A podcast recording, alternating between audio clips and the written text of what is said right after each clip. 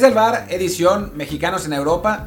No fue un gran fin de semana para los mexicanos en Europa en el fútbol, porque en el automovilismo, digo, en, Australia, eh, Checo Pérez quedó en segundo lugar, pero bueno, eso ya lo pueden escuchar en el matutino que les puso Luis Herrera un poco después de terminar la carrera, una hora después de terminar la carrera. No pueden acusarnos de falta de eficiencia. Y bueno, pues yo soy Martín del Palacio y aquí está Luis acompañándome como siempre. ¿Qué tal Martín? Y como siempre les recuerdo, por favor, suscríbanse a este programa en Apple Podcasts, Spotify o la aplicación que más les guste. Y también, por favor, en lo que siempre les decimos, lo que hace mucha falta, sobre todo este mes, que vamos un poquito más lentos que los últimos habían que habían sido muy buenos. Por favor, déjenos un review de 5 estrellas con comentario en Apple Podcast para que más y más gente nos encuentre. Y así la gente que aparentemente se está aburriendo del podcast, que nos está abandonando, pues que sea reemplazada por otros que vengan así más animados. No, no, ya en serio, sí ha sido una semana un poco lenta, pero bueno, creo que también que fue una semana que hicimos mucho matutino, muy poco episodio eh, completo y además fueron cortitos. Por ahí es la cosa, ¿no? La verdad es que no hubo info. O sea, no hemos tenido realmente, o sea, después de la semana cargadísima que tuvimos con eh, la fecha FIFA, con mexicanos, la selección, el sorteo, y todo el sorteo, pues después como que hubo un, poco de bajón, em, y eso que hubo Champions, ¿eh? Sí. Pero, pero hubo un poco de bajón, y también nosotros nos la mamamos un poco en Champions porque no hicimos episodio.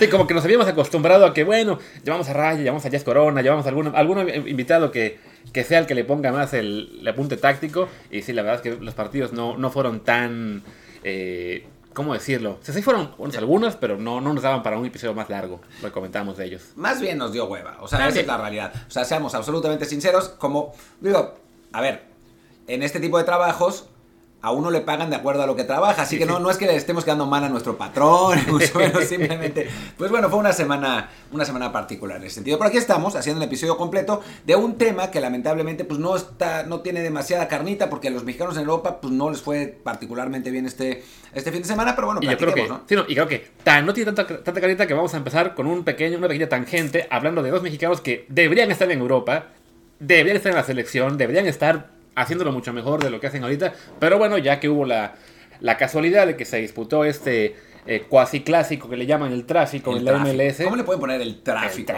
y además lo, lo, convirtieron en clásico en el mismo año que debutó el LAFC en esta liga eh, molera que es la MLS. Pero bueno, se enfrentaron el Galaxy, el Galaxy de de Charito y de Julián Araujo, aunque para la selección es únicamente de Julián Araujo, contra el, el, LAFC, donde no juega nadie, aparentemente, en la selección, eh, con Carlos Vela, en lo que fue apenas, bueno, fue el tercer duelo entre ellos, porque sí se, sí se enfrentaron alguna vez cuando estaban Chicharito en la Real Sociedad, no, al revés, Chicharito en el United y Carlos Vela en la Sociedad en una Europa League, sí coincidieron en una serie, pero pues fue una vez de años que estuvieron en Europa y desde entonces no habían coincidido tampoco en la MLS, siempre estaba lastimado uno de los dos, ahora por fin se midieron en este partido, pues que es una pena, ¿no? Los dos quizá mejores jugadores, o por lo menos el mejor jugador, Carlos Vela, y el de mejor trayectoria, Chicharito, de los últimos 20 años en México, y pues se acabaron enfrentando, no en Europa, sino en la MLS, en un partido que da igual, ¿no? Sí, y tampoco es que hayan jugado muchísimo juntos en selección, ¿no? O sea, fue el proceso de Osorio sí, básicamente. Y bueno, no, obviamente cuando Javier Aguirre llevó a México al, Mundial 2010, pero después pasó lo de Monterrey, se fue Carlos Vela, eh, bueno, pues, Chicharito se, se convirtió en, puntal de la selección y tal, y después Vela regresó tres años con Osorio y se fue, ¿no? Y bueno, pues jugaron, el Chicharito metió un gol, eh, un gol que a diferencia del gol anterior, que había sido un golazo en el que había dado mucho movimiento, aquí remató solo. Eh, el portero se fue como a cazar mariposas también. Exacto. Me llamó la atención eso, ¿no? Que como que se. Bueno, sabemos, sabemos incluso parte nosotros de, la, de, de quienes estamos haciendo ruido por Charito y diciendo que más allá de que el tema este extra cancha, pues en lo deportivo sí está haciendo méritos, pero sí sentí yo que el día del partido, el sábado, eh, como que la gente se alocó mucho por ese gol, porque sí, fue un gol en el que el centro fue pues un globito bastante alto, así con no mucha fuerza, con un tiempo de sobra para que los defensas, el portero o cualquiera reaccionara, y Charito apareció solo y remató, también sin gran, no fue ni un gran centro ni un gran remate, pero a fin de cuentas fue gol, y alguien pasó la estadística, ya lleva, lleva creo que 22 en 7 partidos, porque Chicha sigue haciendo goles, no fue tan bueno este como el anterior, pero bueno, ahí sí siguió marcando y puso adelante al, al, Galaxy, que le acaba ganando 2 a 1 al LAFC con un gol anulado al, al LA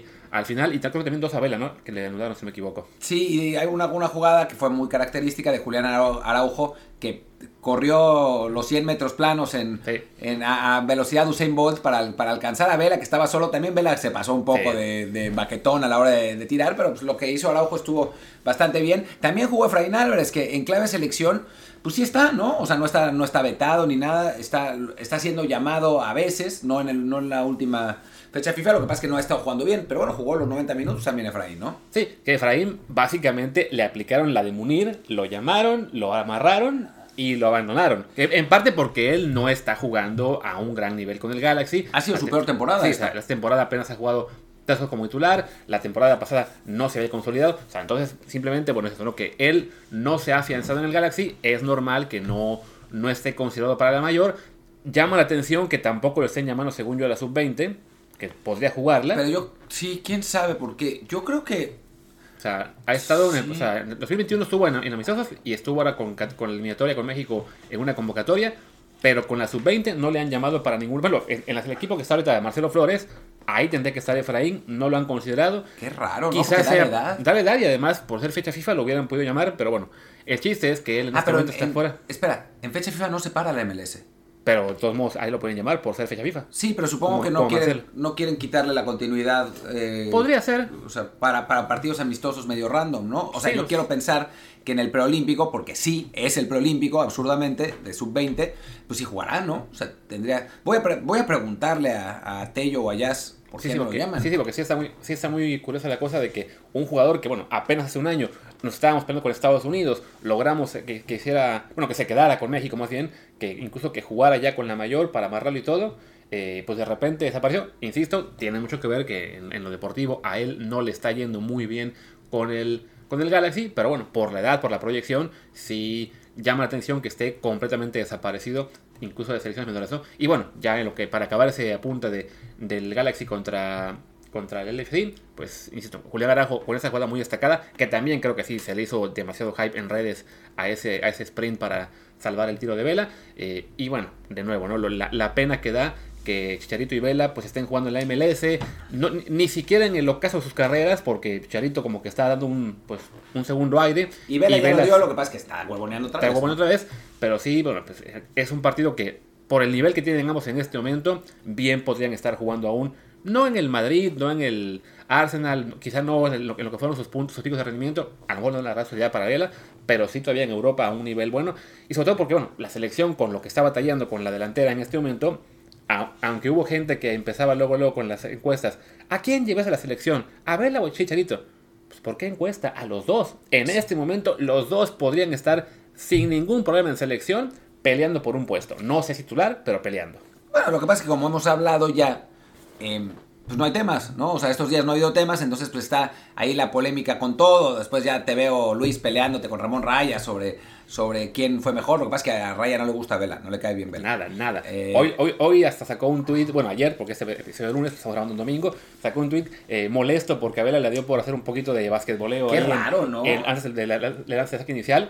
Y, y, y Raya furioso con eso. es de, pues, así que yo creo que no es inteligente. ¿Por qué hace esto? Y, ¿qué es esto? Ah, está peloteando. Yo, ta- yo también pensé que iba a ser algo más, ¿no? Sí, o sea, no, como no. que iba a empezar el partido y que, no sé, sí fue como un poco el, el, el, eh, Man Yells at Cloud Sí. de- del abuelo Simpson, porque era así como, bueno, o sea, si nos ponemos a, que- a quejarnos por eso, pues nos podemos quejar del mundo, ¿no? Exactamente. Pero, Pero, pero, bueno. bueno. es que no le cae bien porque no quiso jugar con la selección. Lo que pasa es que Ramón, para Ramón, todo el mundo tendría que tener el compromiso que tenía él, Claro. ¿no? Y pues, o sea, claramente no todo el mundo tiene ese Sí, no, compromiso, y, ¿no? y no es exclusivo de él, ¿no? De hecho, justo estaba yo escuchando hace rato el episodio de nuestros amigos de Sin Llorar, en el que hablaban eh, un poco de la selección y de Marcelo Flores, y me, me, me mucho la atención, por lo que decía Claudio Suárez cuando comenta de que, bueno, que Marcelo, pues él no está muy seguro porque, pues no hay que rogarle, así de que eh, es una visión de gente como Ramón, como Claudio y algunos más, en los que la selección es sagrada y se vale, pues es, es un compromiso, pero bueno, es simplemente, eh, también hay que reconocer que para otros, pues es un tema diferente. En el caso de Vela, siempre ha visto el fútbol como una profesión. En el caso de Marcelo, pues es un jugador con doble nacionalidad que tiene una perspectiva muy, muy diferente a la que tiene un jugador que solo tiene una opción. O sea, Y no solo eso, Marcelo quiere jugar con México, Claro. pero quiere jugar mundial. Sí. Entonces, o es- sea, entonces sí, es, es una cosa que evidentemente, pues cualquier jugador tiene que estar eh, viendo también por sus intereses. Y además, más allá de que él siempre ha querido jugar por México, pues sí, no se puede olvidar que tiene el pasaporte canadiense, que tiene nacionalidad y que tiene también unos vínculos afectivos con ese país que no se pueden diseñar simplemente de que, ah, no, que elija México sí o sí. No funciona así con los jugadores que tienen doble nacionalidad, ¿no? O sea, la mayoría, además, la mayoría de los jugadores ni vivieron en México mucho tiempo, entonces no les podemos exigir que tengan ese amor eh, incondicional a la camiseta mexicana cuando también han tenido mucho más tiempo viviendo en otros países. Bueno, Marcelo nunca vivió en México, o sea, se fue de Canadá a Inglaterra. Y, también, o sea, yo sinceramente entiendo perfectamente las ganas que tiene un jugador de jugar al Mundial. O sea, los, eh, ese tipo de trenes, muchas veces sí, o sea, no muchas veces, algunas veces sí pasan dos veces, pero muchas veces no. O sea, es tu oportunidad de ir a un Mundial, tómala. Exactamente. O sea, después te, lesionas la, rodilla. O sea, yo, por ejemplo, a Ramón no entiendo cómo le, se queja de que Marcelo Flores quiere ir al Mundial en lugar de comprometerse con México, cuando a él si le hubieran ofrecido jugar el Mundial a los 18 años, hubiera dicho que sí, porque después, digo, sabiendo todo lo que sabe, después se jodió el tobillo y nunca más pudo volver, ¿no? Exacto. Entonces, quién sabe si eso le puede pasar a Marcelo también, ¿no? Sí, no, recuerdo cómo me, eh, cómo me tiró ahí este, carrilla cuando yo decía que, ay, por Héctor Herrera, bueno, Héctor Herrera, ¿por qué se fue de una vez a la MLS? Pudo haber esperado un año, ¿no? Y, me decía Ramón, no, pues es que a ver, ¿qué tal que se lastima? ¿Qué tal que sí? Un poco, pues, recuerdo que a ver, en esta época la, la medicina está mucho más avanzada, la oferta del MLS va a estar ahí para Héctor este nivel que sigue, pero bueno, se entiende la perspectiva de, Ramón. Entonces sí, ahí sí es, curioso que, con, de repente, con, los Vela o con los Marcelo eh, lo ve un poquito distinto. Y bueno, ya que hablamos de Marcelo, pues ¿por qué no saltamos ahora sí a hablar de mexicanos en Europa con Inglaterra y justo con Marcelo que desafortunadamente pues no tuvo actividad. Lo habían convocado el partido de lunes, no jugó, perdió el Arsenal ese partido contra el Crystal Palace, si no me equivoco, y esta semana ya en la liga no lo convocaron tampoco, eh, con el, ya se quedó fuera de la, con el Brighton contra el Brighton, volvió a perder el Arsenal y desafortunadamente la sub-23 del Arsenal Jugó el lunes, el mismo día o un día después de que lo habían convocado en el primer equipo, y no tiene actividad sino hasta el 22 de abril. Así que, pues por ahora se puede pasar Marcelo un par de semanas sin jugar. Salvo que lo convoquen de nuevo con el primer equipo, pero eso ya depende de lesiones y bajas y demás, ¿no? Y tampoco jugará, aunque recordemos que si lo quieren poner a jugar, podría todavía estar en la sub-18. Entonces no sé si la sub-18 tenga partido eh, pronto, no sé si hay... Jugó hoy y no estaba. Jugó, no, no, no digo que lo vayan a poner esta vez, pero si hay un partido entre, o sea, en medio ahora, pues quizás lo, lo puedan llamar ahí. Lo veo complicado, ni modo. O sea, es una cuestión de edad también. Eh, recordemos además que después va a tener dos partidos seguidos, ¿no? Porque va a jugar ese partido el 22 con la sub-23 del Arsenal. Y después seguramente, digo, casi parece un hecho, que va a viajar a, no sé, a Los Ángeles, que ya no me acuerdo dónde es el partido contra Guatemala, a jugar el partido con la selección mexicana, ¿no? O sea que actividad tendrá. Sí, y si no, le tocará también jugar el 29 con la sub-23. O sea, partidos habrá, pero bueno, sí, esta semana fue un poco desafortunado que la misma semana que no juega con el sub-23 porque lo llevan al primer equipo para no jugar, la después del fin de semana no hay partido, entonces sí, se queda unos cuantos días este, parado, pero Igual no creo que, que cambiara eso por la convocatoria que tuvo. Sí, efectivamente, ya la, experiencia de haber estado con Arsenal definitivamente no la cambia por nada. Además me da gusto, perdón, que haya presenciado de viva voz, de, eh, con sus propios ojos, el desastre del Arsenal y capaz si se cambia de equipo a un equipo más simpático la, próxima temporada, ¿no? Le tocó ver ese, ese derrota contra el Crystal Palace 3 a 0. Eh, ayer bueno, antier ya, sábado, perdimos contra el Brighton en casa, entonces si el Arsenal de plano es un desastre, y donde también es un poquito un desastre es con el Newcastle, donde eh, en el sub-23, ahí sí a Santiago Muñoz todavía no lo convoca el primer equipo, eh, le tocó ser convocado el viernes para el partido contra el Burnley, lo perdieron 5-1 y él no jugó. No jugó, ya había sido titular en el partido anterior, tengo la impresión, había salido con el minuto 65, había metido su gol más reciente, pero sí, o sea, a ver, la adaptación de México a Inglaterra es particularmente difícil. O sea, Chicharito lo hizo con, mucha velocidad y entonces pues, pensamos que, puede ser fácil, pero por ejemplo a Carlos Vela le costó un montón, o sea, nunca encontró realmente un lugar en, Arsenal, Gio cero, o sea, Gio no, no funcionó eh, claramente.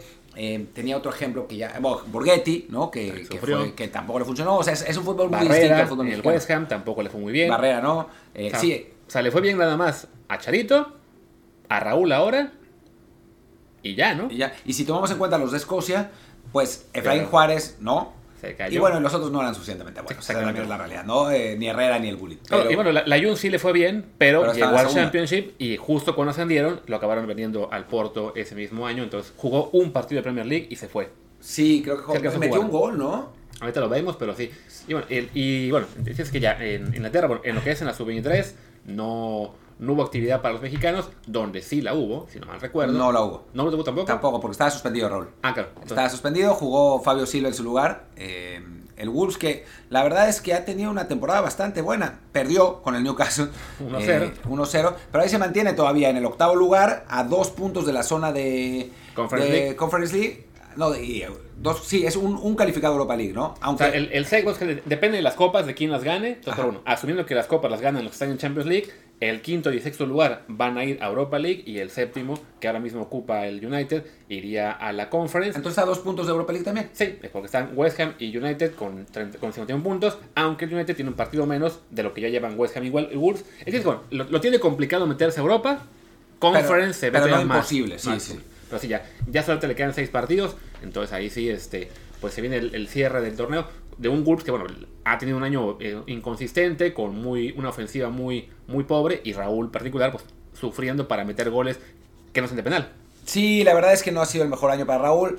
Era quizá un poco de esperarse Sí. por lo de la lesión. Era, lo, lo era, ¿no? ¿no? Nosotros no queríamos pensar en eso. Lo dijimos algunas veces que pues, no sabíamos cómo iba a venir la mano con él. Pero, pero sí era, era un poco de esperarse. Eh, y pues ha pasado. Ojalá que pueda recuperar su.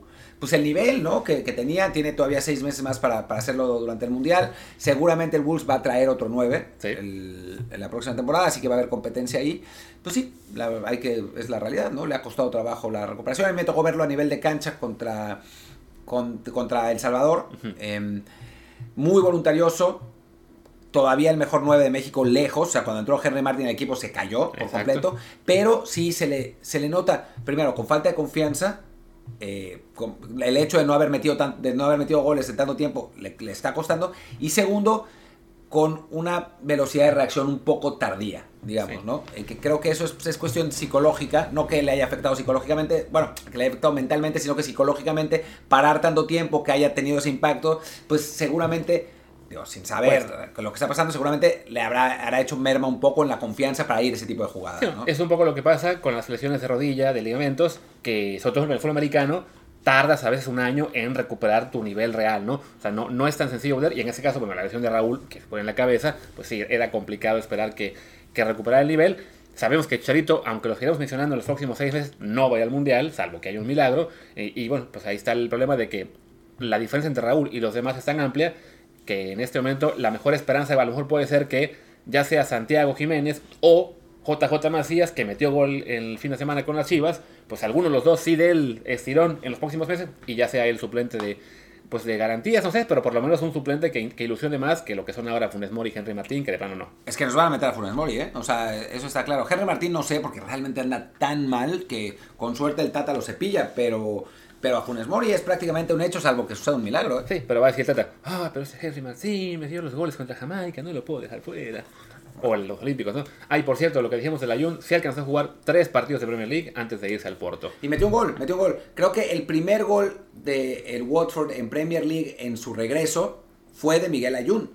Si no estoy, si no estoy equivocado. Un, un Sí, 2 sí. a 2 contra el Everton en la jornada 1 de 2015. Y bueno, ahí estamos ya con los, eh, los que están en Inglaterra. Creo que aquí podemos aprovechar para hacer una pequeña pausa. En la cual esperemos que haya entrado comercial. Porque Ojalá. la última semana no hubo muchos. Pues pasemos a dar, ¿te parece? Pues dejamos Italia, ¿no? Vamos Italia. con Italia, que ahí hubo, ahí sacan dos mexicanos y no les fue muy bien esta semana. No, no les fue bien. O sea, el que, al que peor le fue fue a Johan Vázquez, que el Genoa, que había estado muy bien defensivamente, o sea, había estado realmente bien defensivamente, enfrentó al Lazio. Johan jugó de lateral izquierdo, que sabemos que no es la posición que más, que, que mejor se le da, y los golearon y a Johan lo sacaron al minuto 65, un desastre. Sí, con el partido ya estaba 0-3, entonces, pues sí, no, no hay mucho que celebrar para Johan en este momento. El Genoa de plano no se ve como este. Bueno, sí puedes escapar el descenso porque está el Cagliari a 3 puntos. O sea, Es que de- pierden de- todos, o Claro, sea- o sea, que todos pierden y el Genoa se pasó empatando muchas, muchas jornadas. De hecho, si no me equivoco, el rey del empate en la, en la Serie A lleva 16 empates entre dos partidos. Pero es por mucho el rey De del empate, sí. De, de a puntito a puntito, ahí va sumando, mientras que el Cagliari es a su vez. Bueno, no, tiene, tiene más derrotas el Venecia y el, y el Salernitana, pero sí, este, pues es la esperanza del Genoa, ¿no? Si por ahí gana dos partidos de los seis que le quedan, hay chance de rebasar al Cagliari. El y problema de, de ganar dos partidos de los seis que, les queda- que le quedan es que en 32 partidos anteriores solo ha ganado dos. O sea Sí. que tendría que duplicar su cantidad en los últimos seis. No, y además le quedan partidos ante el Milan, en Milán, después contra el Cagliari. Ese juego es fundamental dentro de dos semanas. Es además el 24 de abril, que es mi cumpleaños, así que Johan ahí me puede dar su regalo, eh, bueno, mi regalo, que sea una victoria con gol de Johan para celebrar que se va a salvar, Bueno, o por lo tienen, menos. tienen que ganar ese porque los otros partidos, por Dios. Después la Sampdoria. Que es el clásico. Clásico, que perdieron en la, en la primera vuelta, lo que los estallos de viaje. Y después la Juventus, el Napoli y cierran la temporada contra el Bolonia. Así que básicamente se lo juega todo el lleno en ganarle al Cagliari y el clásico contra la Sampdoria. Bueno, el Bolonia es un, un equipo, un equipo que en teoría ya va a estar salvo en la última jornada. Alguna chance habrá, pero sí, E Italia, que es el país de los maletines, Exacto. pues con suerte hay ahí algún arreglito. Lo que no sé es, ¿nos conviene que el Genoa se salve o no? Yo creo que sí, porque no hay garantía de que vayan a vender a Johan. O sea, ya ves lo que le pasó, por ejemplo, a Guardado cuando descendió el, Dep- el Deportivo, que bueno, también fue un poco decisión suya de quedarse a buscar el ascenso, pero bueno, no, no está de más tener la garantía de que va a estar en primera. Si se salvan, pues ya se hará con el Genoa, e incluso la posibilidad de que lo vendan a un equipo mejor, ya sea un Atalanta, lo que han sonado, eh, porque se pueden ir y que, y sobre todo como él le ha tocado jugar en una posición que no es la suya, pues que no haya convencido del todo a este, otros clubes, ¿no?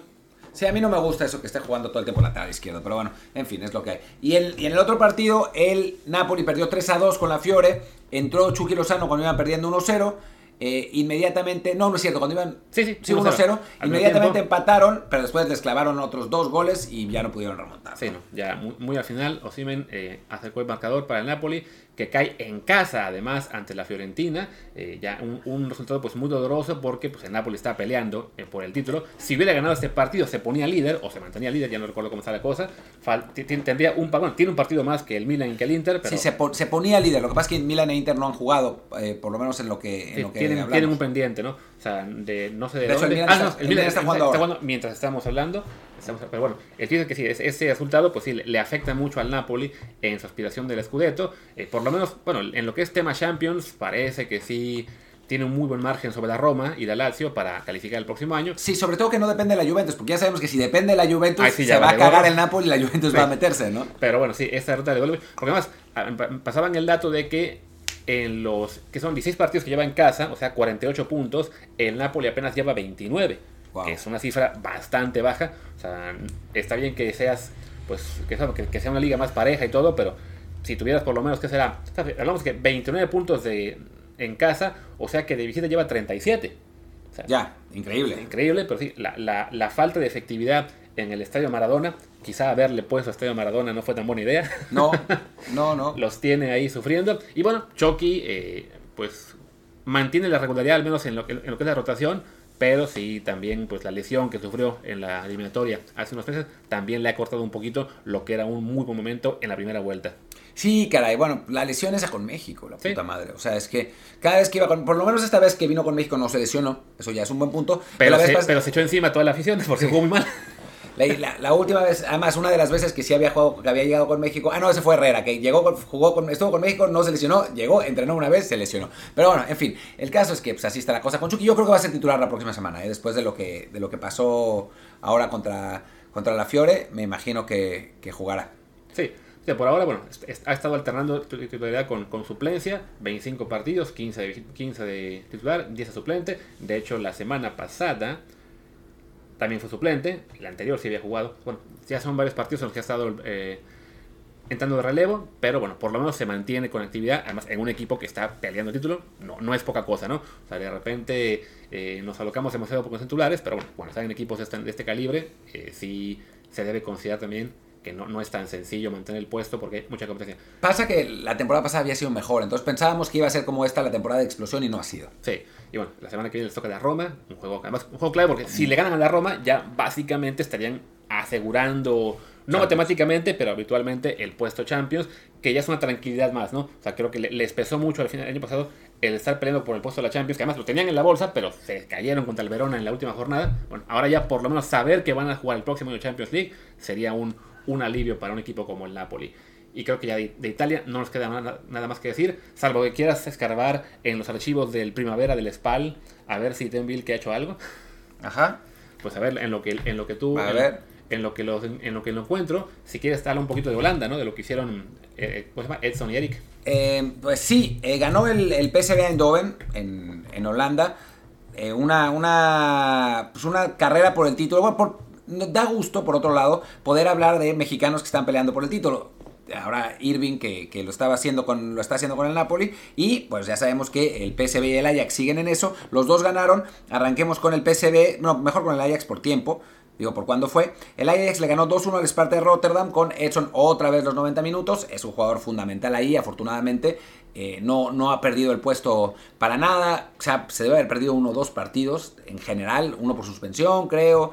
Después otro, creo que lo, lo descansaron, lo rotaron porque estaban en Champions. Pero, pero ha sido fundamental eh, para, para un Ajax que tuvo un buen año en general. O sea, ahora en, ahora en Holanda y en la en Champions, ¿no? Que lamentablemente se cayó contra el Benfica en ese resultado ridículo, pero bueno, ni modo, es lo que hay. Y el PSV le ganó 2 a 0 al Valvik y Eric Gutiérrez jugó todo el partido otra vez, ¿no? Entonces, bueno, pues por ahí está bien. Yo la verdad es que también me tocó, bueno, ver a Eric Gutiérrez desde la cancha en contra El Salvador, lo vi muy bien, ¿eh?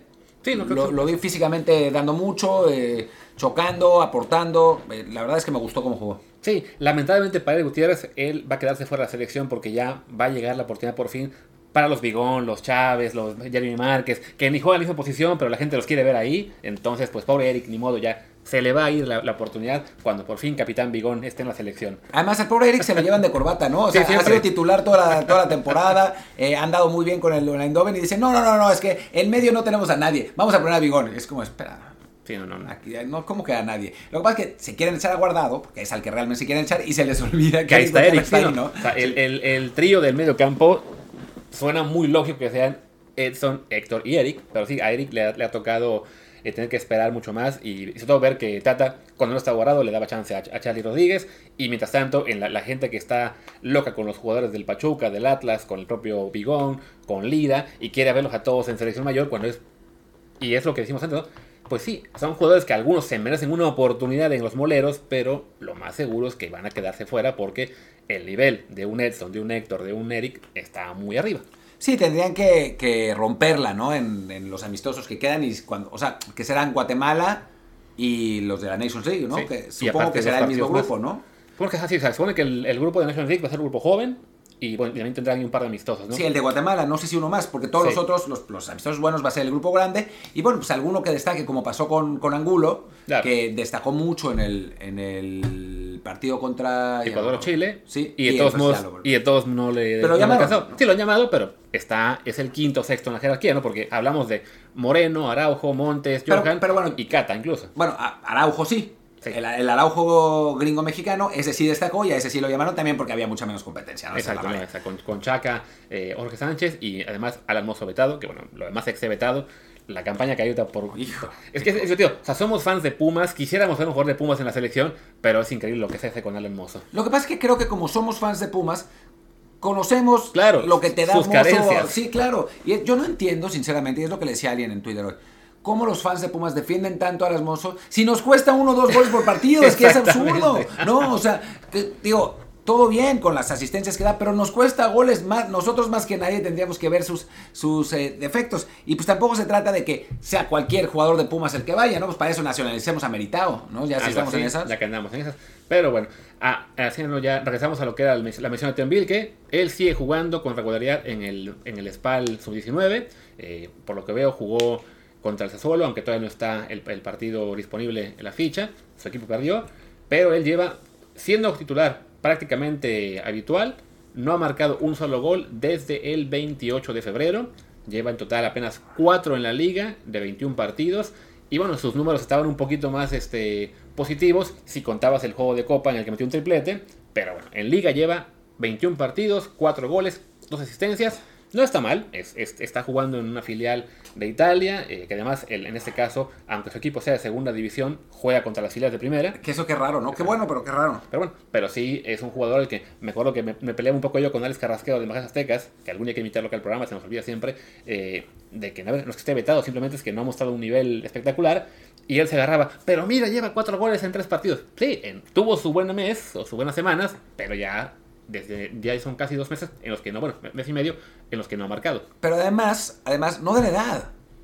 O sea, el asunto con Teon Wilke es que no de la edad. O sea, Teon Wilke cumple. No, Vein- o sea, tiene ya 20 años, eh, pero según yo, o sea, no. el- no, sí de la edad. Yo soy el que está mal. Pero para el preolímpico tienen que jugar sub-20 de este año. De este año. Sí, Ah, entonces sí, sí, de la edad. Lo Ma- que, no, mala lo que no- mía, lo que no da la edad es para hacer sub-20 en el Mundial el año Claro, que viene. eso. Que el grupo que están llevando en este momento son jugadores... Ah, no, tiene razón. Yo tengo razón antes. Yo tenía razón antes. No de la edad. O sea, tiene que ser 2003. Sí, porque Y- o sea, sí, claro. que el, el- el grupo que está jugando ahora, o sea, que va- de- debe tener 20 años el año que viene. Lo que no sé es si en el premundial deben ser entonces sub-20 sub-19. No, sub-19, es el Ya, mismo, es el mismo. Sí, sí, ya, ya me parecía a mí, de ahora, ahora que vi la, la, la fecha de nacimiento, me cuatrapé, pero no, no Sí, no, la edad. es eso, ¿no? Que, o sea, no, no ha habido llamado de selección mexicana sub-21, que es la categoría que le tocaría a Tim Wilke, por ahora. Pero bueno, ya. Igual, es, qué bueno que esté jugando bastante con el Spal, pero se ve lejano todavía que tenga posibilidad de primer equipo y ni se diga de llegar a la, ¿cómo se dice? A la liga, a la serie italiana, porque bueno, el Spal es un equipo de serie B que, voy a checar rápido, en la serie B están, si me da internet velocidad, pues peleando por no descender. Así que. Au- Aunque con ventaja Sí, importante sobre los, sí, los equipos en puestos de descenso. o sea ¿no? que olvidémonos de ver a Teon Wilke en primera Italia en un largo rato, si es que llega, que yo tengo mis dudas de que lo vaya a lograr. Yo también tengo, tengo mis dudas. Pero bueno, sigamos siguiendo con los que están. Que aquí a- tienes en Bélgica. Vamos a Bélgica, ahí se fue rapidito, do- dos partidos. Eh, sí jugaron los dos, jugó Arteaga con el Genk, pero desafortunadamente entró de cambio. Se ve que ya pues no, no, no anda bien porque ya lleva varias semanas eh, navegando entre, entre banca eh, o titular. Y en el caso de hoy le tocó ser banca. Jugó nada más como 5 minutos, entró al, al 86, ya con el partido resuelto, 2 a 0. Era la última jornada, le ganan 2 a 0 al Serain, como se diga, y con esto se garantizan un puesto en el playoff de Europa League, no el de campeonato que fue el año pasado. Pero es importante que hayan conseguido un playoff porque si no tienes playoff no, juegas, no juegas, estás ahí parado, ¿no? Mientras que teniendo playoff de Europa League, pues va a seguir en actividad, ¿no? Esta, esta semana. A mí me van a matar por lo que voy a decir ahora, me van a matar. Lo matarán, estoy completamente de acuerdo. Pero en la fecha de FIFA yo vi mejor a Gallardo. Ah, bueno, sí, eso sí, la verdad es que no, no, no anduvo bien Arteaga. Bueno, el, el partido que fue el de, no El Salvador, el anterior. Estados Unidos, pues tampoco... A Honduras dices. No, no, sí, fue de Estados Unidos. Yo creo que Más o lo hizo menos. más o menos. Porque es que Gallardo está tan mal que, Sí, claro. que lo que hizo contra Estados Unidos Arteaga, en comparación, no lo vi tan mal. Ya contra Salvador, no, contra Honduras, la verdad es que sí se vio muy, muy flojo. Y a su vez, Gallardo contra Salvador, Sí, lo hizo bien, sí, Sí. Contra el rival más débil, ¿no? Un poco lo. Así como yo, digamos, minimizo un poco lo de Antuna, porque Claro. era el rival más débil, también lo de Gallardo fue. le tocó por fin jugar contra un rival de poca exigencia, pues sí, se pudo ver bien. Lo que sí es que decir es que, bueno, ya la pelea entre los dos, pues no está tan sencilla para Arteaga como pensábamos, porque sí, le costó en la selección en esta fecha FIFA. La verdad es que en Bélgica este año no le ha ido tan bien. O sea, se ve que ese parón de verano en el que al final no fue los Olímpicos, pues algo le movió, pero no, no, no ha estado en la misma forma futbolística que el año pasado. Y decíamos Martín y yo antes de grabar, pues a ver si no lo acaban re- repateando, ¿no? Pues eso dicen, o sea, está la, rumor, la rumorología por ahí que, que se va a regresar. Pues ojalá que no. Por otro lado, no te sorprenda, querido Luis Herrera, y ustedes, amigos que nos escuchan, que le den chance a Eric Aguirre, ¿eh? De que de pronto que, que juegue, porque Eric Aguirre puede jugar tanto a la lateral derecha como a la izquierda y con tensión. Y eso a, y- a Martino le encanta, ¿no? Eh, no, ya lo llamaron en, en los partidos pasados, no jugó, pero no me sorprendería que Eric Aguirre jugara contra Guatemala y que por ahí, porque hay un hueco claro, ¿no? Sí. En la lateral izquierda. Y yo creo que Martino lo sabe y que va a intentar cubrirlo de alguna manera, ¿no? Sí, creo que son los dos puestos en los que hay más todavía más duda de quién puede jugar el Mundial. Yo en la lateral derecha veo cada vez menos, ¿eh? Sí, yo creo que Jorge Sánchez tiene ventaja para mí clara sobre los demás, pero de todos modos es un puesto débil. O sea, tiene ventaja simplemente porque la posición es muy débil. Pero este si por ahí el propio Aguirre se, se manifestara bien por derecha, porque Arteaga o Gallardo lo hicieron bien por izquierda, o sea, ahí está la posibilidad, ¿no? Digo, supongo yo que habrá oportunidad para ya sea Mozo o Barbosa, alguno de los, de los otros de- de- derechos. Omar Campos. Ah, de No, por derecha Sí, por derecha. para Omar Campos. O sea, contra Guatemala y en la National League, algunos jugadores van a tener chance de mostrarse. Y creo que sí, serán los laterales quienes tienen verdadera posibilidad de por lo menos treparse al tren del Mundial. El resto de posiciones, con todo y que estén enamorados de los mediocampistas de Pachuca y de Omar Campos, bueno, de Omar Campos, no, perdón, de, y de Lira y de quien ustedes quieran, de Vigón, eh, de. ¿Quién más anda brillando? Jeremy Márquez y Sendejas y, el y, de Beltrán, que ahora que están insistiendo que, así que, que, en Chivas la siempre el 20, todos esos, si acaso alguno se va a colar porque serán 26, pero no va a jugar. Pero no creo, porque si ves las listas ahora de Martino, son de 28, y todavía hay que meter de alguna manera a Marcelo Flores, pues, y a, Orbelín, si, vuelve a encontrar nivel también, entonces, pues, ¿a quién vas a sacar, no? O sea, es, cada vez más complicado, ¿no? yo, no lo veo. habrá alguna baja de juego, habrá alguna lesión, que siempre hay, o sea, pero eso habría por un huequito, pero no mucho más. Y bueno, ya que estamos, hablábamos de Bélgica, ya dijimos lo de Artea, que es el que está ahora tan tambaleando un poco, pero bueno, sigue en actividad su equipo. Y el que ya acabó temporada fue eh, Omar Gobea, que su equipo, el Zulte, se salvó del descenso, ya estaba salvado desde la semana pasada al menos. Pierde hoy contra, bueno, ayer contra el Sporting Chaleroy, 3 a 0.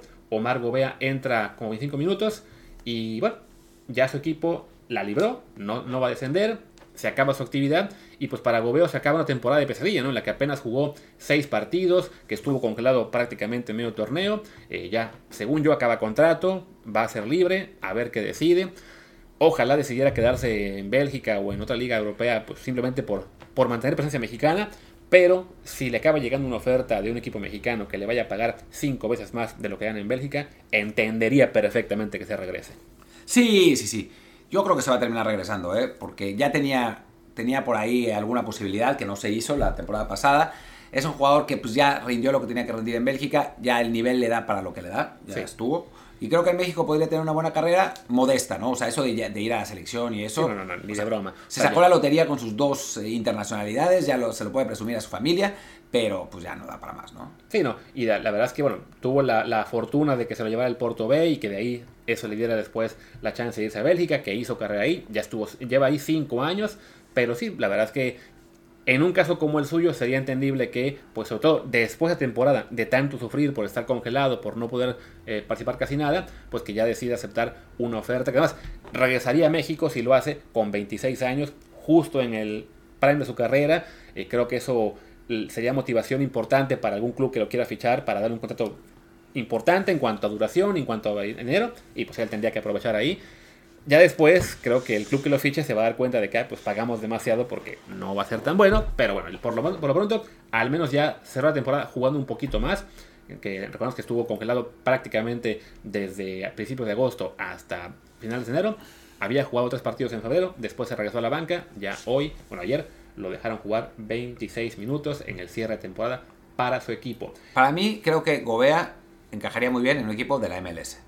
O sea, sería uno de esos jugadores mexicanos que iría a un equipo de la MLS, que andaría bien en la MLS porque tiene el nivel para eso, eh, en lugar de, digo, obvio por lana, mejor que se vaya, no sé, a Cruz Azul, pero Cruz Azul no va a jugar nunca, ¿no? Y va a terminar o en el San Luis, ya sé que me dicen que odio a la gente de San Luis, pero no, digamos en el Querétaro. Además, él es de ahí. Ah, es ahí. Ah, pues en el San Luis, en el país se va a convertir en símbolo, pero, pero no va a ganar para nada para nada eso, ¿no? Entonces yo sí creo que sería bueno para él ir a la MLS, pero bueno, pues es lo que es ya. Hablemos de lo demás. Hablemos, más? Hablemos de España, que suele ser la liga con la que arrancamos siempre y esta vez la dejamos para el final. Bueno, pues para tener alguna buena noticia en alguna parte, ¿no? A ver si aparece alguna. Y la, la, aparece. La, aparece el viernes que jugó el Sevilla contra el Granada, que además fue un partido en el que Tecatito jugó 70 minutos, no, 83 minutos, 83. ¿A 83? Yo pensé que había salido antes. Sí, no, y ayudó a lo que fue la remontada del Sevilla ante el Granada, que empezó perdiendo 0-1, acabó ganando 4-2 y Corona dio la asistencia para el segundo gol. Absurdamente, este gatito dejó el partido ganado 2-1 y después dieron 3 goles. eh, 2-2, el 2-2 del de empate del Granada y después 3-2 y 4-2, ya, ya en tiempo muy avanzado el tiempo de compensación. Pues sigue siendo titular, sigue aportando, sigue jugando bien. ¿Por qué no juega así con la selección? Es un pinche misterio, pero lo cierto es que en cuanto al Sevilla, Tecatito está, cayó en el con del pie derecho en el lugar correcto. con el tengo correcto. Ahí sí urge que el Tata Martino haga una llamada con Lopetegui larga, que por favor Lopetegui le explique qué hace para motivar a Tecatito, cómo le, qué, qué le pide, qué le da de comer, porque la diferencia entre el Tecatito del Sevilla y el que tuvo antes en el Porto el año previo a que estuviera, digamos, ahí tirando la flojera, y lo que vemos en selección es abismal. Creo que, es, creo que es el contraste más grande que tenemos en este momento de un jugador jugando bien en club y mal en selección. Sí, Héctor Herrera también, pero no a ese nivel. Eh, y lo de Tecatito, porque además me dicen, es que tiene otros compañeros en el Sevilla. Sí, tiene otros compañeros, pero lo fundamental de Tecatito es el mano a mano, es el uno a uno. Y en el Sevilla es otro jugador, ¿no? O sea, en el, en el partido contra Diego también estaba guaponeando todos, pero contra El Salvador lo vi, no ganó uno. Lo tenía enfrente y no ganó un puto mano a mano. Bueno, estuvo por lo menos mejor que Chucky que se tropezaba con el balón. Exacto. Pero, pero no ganó uno, ¿no? Y en el Sevilla gana todas. O sea, y eso no tiene que ver con los compañeros, no es que le hayan puesto una, una asistencia espectacular, o no es que él ponga asistencias en la selección y, las, y la cague. No, no, o sea, en, No, y además, la zona, la zona que juega Tecatito, a fin de cuentas, o sea, los compañeros del Sevilla y de selección, no es que haya una diferencia a nivel tremenda. O sea, sí podemos decir que los del Sevilla son un poquito mejores, pero vaya, hay una, una parte fuerte en teoría del tri, es el ataque. Sí, en el City, pues no es realmente mejor que Raúl Jiménez. Eh, Lucas Ocampo, pues yo no diría que es mejor que Chucky Lozano. Eh, está Marcial ahí, pero pues, México no juega así. O sea, juega con Charlie Rodríguez y ahí sí Marcial le saca Adiós. años luz de ventaja. Y ahí está Tecatito, ¿no? Sí, no y sé, ya- es un poco raro sí, todo. y lo que son Rakitic y John Jordan, pues, Rakitic en su mejor momento, pues sí, se llevaba de calle a Edson Herrera, pero ahora mismo esa dupla, Rakitic y Jordan, Edson Héctor, no la veo tan dispareja. No, están dispareja. Al menos cuando juegan en clubes. Ya en selección pues, eso es otra cosa. No, y bueno, y si hablamos ya de la central, pues ahí sí nos dan una pinche, Sí, un sí, no, pinche ya. repaso de terror. Que además Eh, es, es muy triste porque la central es la que supuestamente iban a vender a uno para comprar a César Montes y nunca lo hicieron. Nunca lo hicieron, pero bueno, pues es que Diego Carlos y, y, son pues, de los mejores centrales de Europa y nosotros ahí estamos penando para, para armar una, una central competitiva. Pero bueno, en fin, Bueno, con esta victoria Sevilla eh, se mantiene sublíder a, a 12 del Madrid, ya, es, eh, Ya fue. ya fue. Y todavía eh, con mucha chance de perder el puesto ante el Barcelona, que tiene 3 puntos menos, pero le faltan dos partidos, incluido uno que supongo están jugando ya sea ahora o mañana. ¿Le están no jugando? Sí, está jugando contra Levante. Van empatados 0-0, ahora que grabamos. Increíble, En medio tiempo. Increíble. Eh, y bueno, eso está en Sevilla. Bueno, y ojo que el Sevilla todavía no tiene asegurada Champions, ¿no? O sea, porque tiene 60 puntos con 31 partidos y el Betis, que es su archirrival y también un equipo con muchos mexicanos, bueno, dos y solo uno juega. Sí. eh, bueno, pero Guido es mexicano en teoría, así que Claro, podemos decir que tres. eh, está a cuatro puntos solamente con el mismo número de partidos de partidos jugados, así que no es, no es descabellado que el Betis le podría le pudiera bajar el el puesto. Vamos a ver. Sí, la verdad es que sí está. eh, está buena la pelea. Además, entre equipos de Sevilla, los, grandes rivales. Recordemos que el Betis ya le ganó al Sevilla en la Copa del Rey, lo echó. Y con eso es el Betis el que, está jugando por el, que va a jugar la final. Y bueno, el Sevilla que estuvo hace unos meses peleando por todo: por la Liga, por la Copa, por la Champions, eh, por la Europa League después. Ya se quedó fuera de todo. Y pues parece que se va a conformar con ser. Si acaso subcampeón o tercer lugar de la liga, pero sí con el riesgo a caerse incluso a Europa League, en lo que sería un, un cierre muy decepcionante para ellos. ¿no? Y bueno, ya que ahora el Betis, le ganan 2 a 1 al Cádiz con remontada al final. Eh, iban perdiendo 1-0 hasta el 78. Ahí cae el gol de Tello. Después Borja Iglesias el 85 de, de penal. eh, en un partido en el que antes Guardado fue titular, jugó 68 minutos. Y Diego Lainez fue banca número 13 y no jugó un solo minuto como ya que es su costumbre. No, pinche Pellegrini, perdón. O sea, no lo dejó salir porque dijo literalmente, Laines puede recibir su oportunidad en cualquier momento, solo que ese momento no ha llegado. Ni llegará. Eh, ni llegará. Y nada más lo, lo hizo marchitarse ahí. Mejor que lo hubieran mandado a préstamo a algún otro equipo. Al Cádiz. Al Cádiz, a que, pues, decían que al Cádiz. ¿no? Eh, o al Elche también decían que hubiera tenido más, más minutos porque han jugado siempre, juega, juega siempre con los mismos, que son muy buenos, o sea, Claro. está claro, o sea, tanto Canales como Juan, Juan está haciendo un montón de goles, Canales es un crack, eh, digo, con Fekir, de Fekir ni hablar, y digo, y entra a veces Joaquín, que es el símbolo del equipo, ok, está todo bien, ¿no? Pero, o sea, por lo menos que deje jugar a, a, Lainez en alguna parte, porque, y después está Ruibal, que también juega, ¿no? Y Tellos, así, o sea, es entendible en términos de plantilla el por qué no juega Laines, pero si eso lo habían dejado salir, ¿no? O sea, el- alguien sacó la estadística hace rato de lo que lleva de, minutos jugados desde que dijo Pellegrini tendrá su oportunidad y es como el 5% de todo lo que ha jugado el Betis. Entonces, sí, es, desafortunadamente, pues para, para Laines este, según, bueno, todo el año en sí ha sido una pesadilla y, y Y es- muy mala suerte, porque fue la lesión de los Olímpicos la que lo marginó originalmente y desde entonces nunca por, por el puesto. sí. Moraleja, hay que negarse siempre a jugar a los Olímpicos. Sí, di- di- dile eso a- al Tata que lo hubiera vetado para siempre. Pero, pero sí, la verdad es que es un poco un, poco un bajón. Eh, a ver qué pasa la próxima temporada. Es importante que tenga seis buenos meses para que vaya al Mundial. Porque a estas alturas yo creo, digo, espero que la boca se me haga chicharrón y que vayan los dos, pero creo que es Laines o Marcelo. Podría ser. Yo, al ser 26, está la opción para los dos, pero sí, con la pelea que tienen ahí. Vamos, está, bueno, sabemos que Van Chucky, va Tecatito, o sea, que Lines está en, en, teoría peleando por el puesto como extremo, aunque después pueda jugar eh, quizá un poco más por el centro. Y sí, están seguros Tecatito y Chucky, prácticamente seguro Alexis Vega. Y ahí tienes que pelear el puesto entre Antuna, eh, técnicamente también Orbelín, lo, lo, consideran ahí, la opción de Marcelo, el propio Diego Laines. Olvido en este momento otro jugador que está en esa zona, que ya luego me acordaré. Entonces, no, no tiene para nada garantizado ir, aunque hay que recordar que cuando ha jugado con la selección mexicana mayor, lo hace bien. No, y a Martino le encanta. O sea, está claro que, que, que tiene, tiene esa ventaja, pero Marcelo es un jugador parecido, aunque juegan en, en posiciones distintas. Y si de pronto encuentra que Marcelo le puede aportar lo que le está dando, lo que le está dando Laines y está jugando más, porque absurdamente está jugando más, aunque sí. sea a otro nivel, pues por ahí lo lleva, ¿no? No. O sea, Marcelo básicamente con debutar en la Premier y jugar dos partidos, puede acabar teniendo más minutos en liga este año que Laines. Sí, que no va a debutar porque el Arsenal se está peleando todo y no, no, o sea, no lo van a meter. Pero, pero bueno, en fin, el caso es que si Marcelo llega contra Guatemala, la mega rompe y después lo llaman a la concentración de la mayor y le va bien. Ojo, o sea, yo llevaría a los dos porque son jugadores claro. que no tenemos, pero pues ya ves. Pero Tata va a decir, oh, pero tengo que dejar el puesto para Adolfo Pizarro. ¿no? Sí, y Pizarro tiene, tiene cosas que ninguno de los dos tiene, por ejemplo, lentitud. La lentitud es muy importante en mi sistema. Pero bueno. Hablemos de, bueno, eh, me, me, salté un partido que lo dejo para el final, para hablar de este que se desarrolla, bueno, este domingo, Español Celta de Viga. Gana 1-0 el Español al Celta, Araujo jugó todo el partido. Eh, y Orbelín se quedó todo el partido en la banca. Coudet no le tiene fe ni a Orbelín ni prácticamente a nadie en la banca porque apenas fue dos cambios. O ni a Nolito metió. Ya, sí, mejor que, ¿quién, quién, quién, fue? Creo que fue Majo González que dijo en Twitter, ¿no? Eh, oh, sorpresa, los cambios van a ser Solari y Nolito, pues le falló. Fue solo Solari porque Nolito también se quedó en la banca. Ya ni siquiera entró, ya. Y eso que perdieron. Bueno, cualquier cosa. ¿Y cuál es el último partido que te faltó?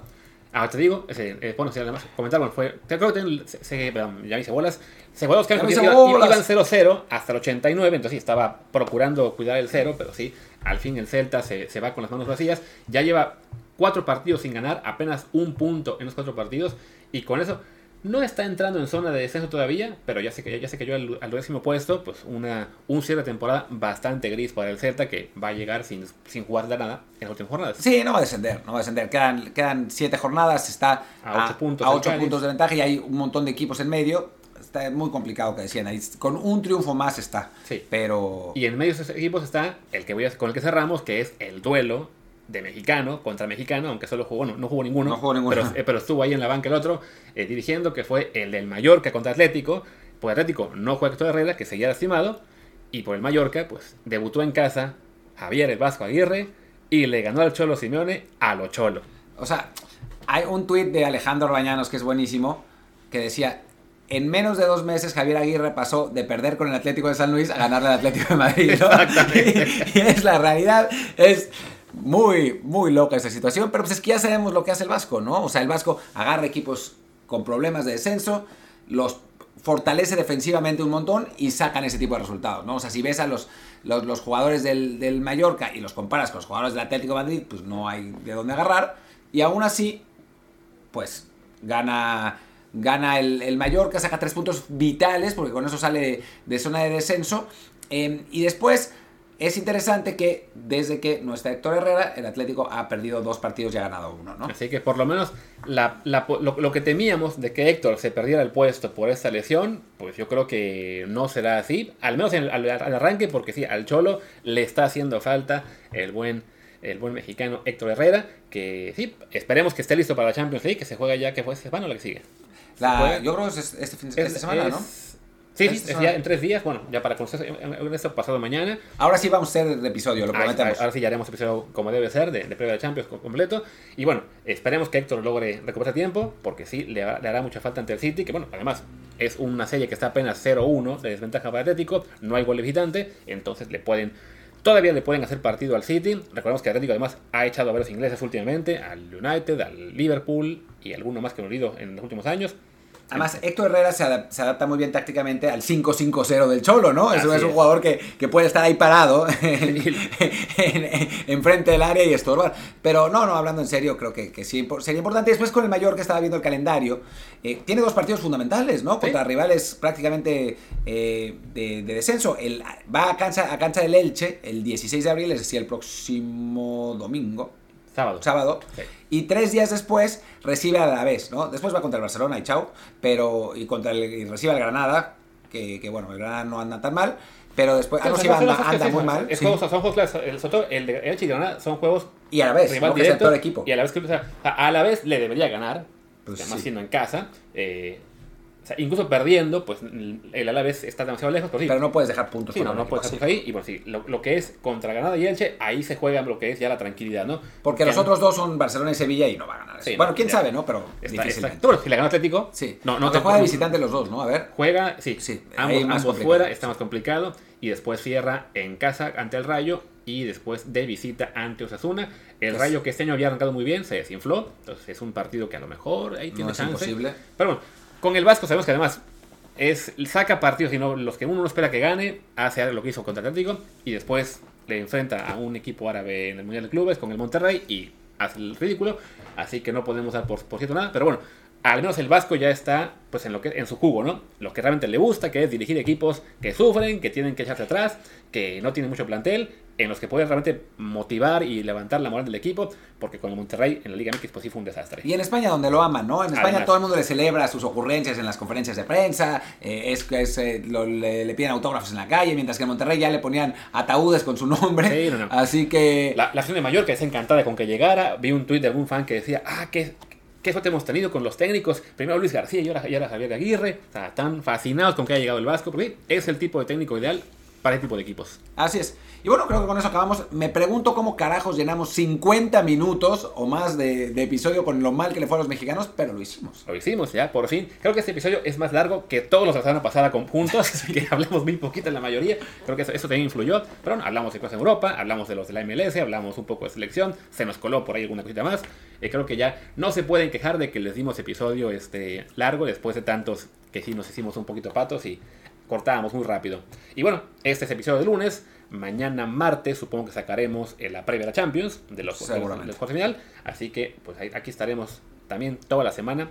Solo entre lunes a viernes, ya el fin de semana toca descansar, no habrá carrera de Fórmula 1. Eh, hablando de Fórmula 1, chequen jpfans.com, ya que estamos en esas. Y pues sí, cerremos o no. Cerremos, cerremos.